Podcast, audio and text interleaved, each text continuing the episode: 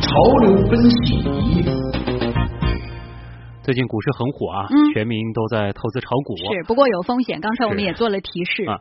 那如果说有人对于这个投资股票已经没啥兴趣了，准备投资一些更大的项目，比如说投资个机场。哎呀，这太高端了。大家其实倒可以考虑一下西班牙的那个叫做雷阿尔的机场，因为。这家机场目前是正在白菜价大甩卖。哦，据了解啊，这个雷阿尔是二零零九年耗资十亿欧元新建的。嗯，当时正值西班牙经济危机，这座机场呢被评为昂贵又不实用的机场。哦，那么三年之后呢，由于公司出现了经济问题，雷阿尔机场是随之关闭。嗯，如今呢，当地法官是判决出售这座机场，开价一亿欧元。哎呀，但是十分之一的价钱。嗯。这个机场挂牌之后啊，并没有买家上门啊。嗯。目前呢，机场的这个售价已经不设最低值了，也就是说，买家很可能只要出一英镑。就可以买下这座机场了。我觉得这个好像不大可能，有点开玩笑了啊。虽然说这一英镑的价格听起来低的不可思议，但是要提醒各位的是，买家需要同时偿还机场几亿英镑的贷款。你看它后面的补充条款啊，这样看来这场买卖未必真的很划算了。虽然说这个的确是有还贷的压力啊，可能会让有兴趣购买的人望而却步。但是毕竟这机场当年造价十亿欧元呢，啊，为啥现在卖出的时候完全就不值钱呢？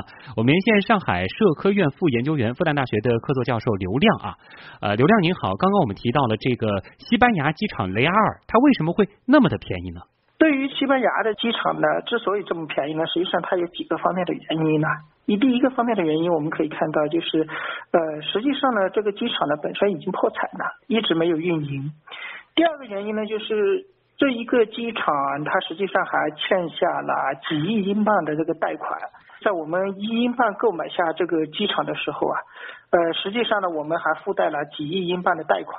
也就是说呢，我们呃拿到这个机场呢，不仅仅是一英镑，实际上呢，我们实际支付的价格呢，可能要达到几亿英镑的价格。哦。从这里呢，我们可可以看到了，不要被这个一块钱的英镑所迷惑，而是要看到的，就除了价格以外的这个债权的问题。嗯，其实这一英镑只是一个噱头啊。哈，那么这个机场到底值不值得购买呢？海外投资机场又会遇到哪一些困难呢？继续给我们来介绍一下啊。西班牙的这个雷阿尔的这个机场呢，它的也前面也说到了，实际上呢，这家机场已经关掉了。那么关掉以后呢，那么我们要考虑几个问题了。一个问题呢，就是说它的债权要还。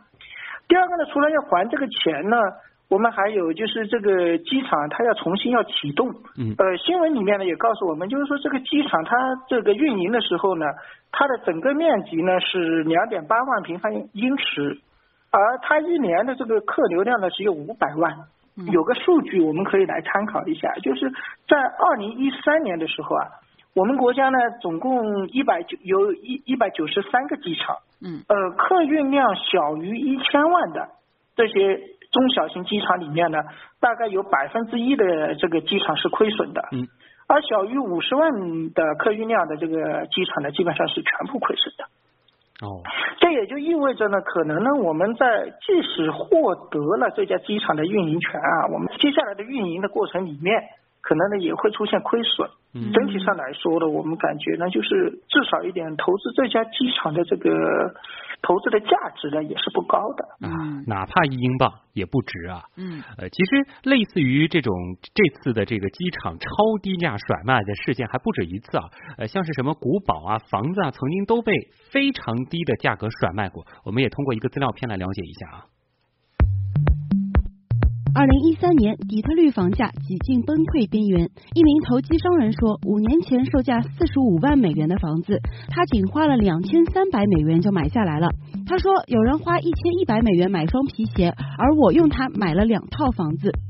底特律成为美国历史上因为财政问题被州政府接管的规模最大的一座城市，也是美历史上最大一起市政府破产主角。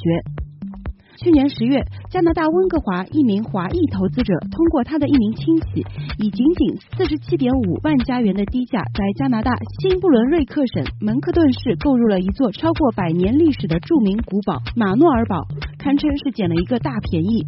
因为在温哥华东区，不要说是独立屋，就算是普通平房，最少也要七十万加元一间。而这座哥德式古堡高四层，内有五十四个房间。二零一三年的十二月，希腊出售超过二十座小岛，其中一座美丽的小岛售价八十万元，比在英国伦敦置产花费还低。而这一价格也仅能在美国曼哈顿买一间小型公寓房。希腊卖岛计划其实早在几年前就开始了。作为欧债危机始作俑者，为了偿还巨额债务和刺激经济，希腊可谓是绞尽了脑汁。嗯，那么是不是房子和小岛更具有投资价值呢？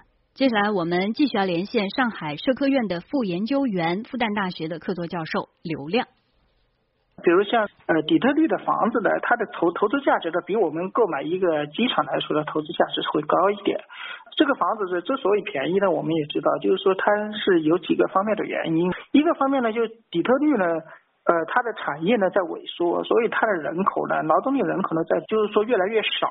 那么在这里呢，出现了一种情况，就是房子多，需要房子的人少，所以呢，房价呢下跌的非常厉害。你如果在这个底特律要生活要工作的话呢，实际上呢，这里的房子呢还是具有一定的投资价值的。那么，而对于小岛来说呢，我们可以看到呢，就是说。呃，我我记得我曾经在网上看到看到过一条一条消息，就是说，呃，中国有某一个很有钱的人，那么在这个澳大利亚给他的女儿买了一座无人岛，那么他呢是当做一个什么呢？当做一个玩具送给他女儿的。对于这个无人岛的来说呢，他。嗯，从短期来看呢，它实际上呢，呃，是不具有太多的这个投资价值的，因为它因为是无人岛的话呢，它呃，除了要在岛上面建一些基本的基础设施以外呢，那么还需要呢，还需要有其他的一些设施，比如说像我们要通水、要通电等等相关的一些东西呢，都要通上去。那么这个呢，实际上呢，成本是非常高的。所以呢，我我觉得呢，就是这个桃花岛主啊。是很多人都憧憬的一件事情，就是自己拥有一个岛。但是呢，实际上呢，桃桃花岛主呢，不是那么容易做的事情。啊，好，非常感谢刘教授的点评啊。嗯，那网友们对于投资一个机场或者说买座小岛都有什么样的看法呢？乐琪。嗯，我们阿基米德上面有一位土豪网友啊，他就说这个他叫杰宝王后啊，他说真的吗？我愿意勒紧裤腰带少吃几顿盒饭到西班牙买机场去。少吃几顿盒饭就能买机场了吗？英镑嘛，对吧？你少吃一顿盒饭能买两两个机场。哎，他的债权有多少？想过吗？但是更多网友还是理智的说了，这个送我也不要。这个屁股后面还有三百亿的债务等我来还。那我也给大家补充一下，其实这座机场并不是今年才开始拍卖的，其实它刚呃刚建成两年就遭遇了第一年关停，第二年面临拍卖的这个窘境啊。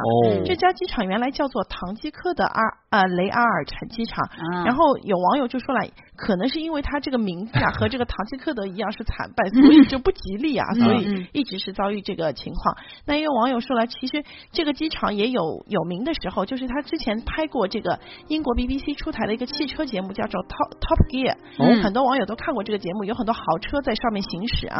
那有网友就说，不如直接把这个机场改造成这个飙车场啊，改个赛车场之类的哎，哎倒是说不定很有前景啊。嗯。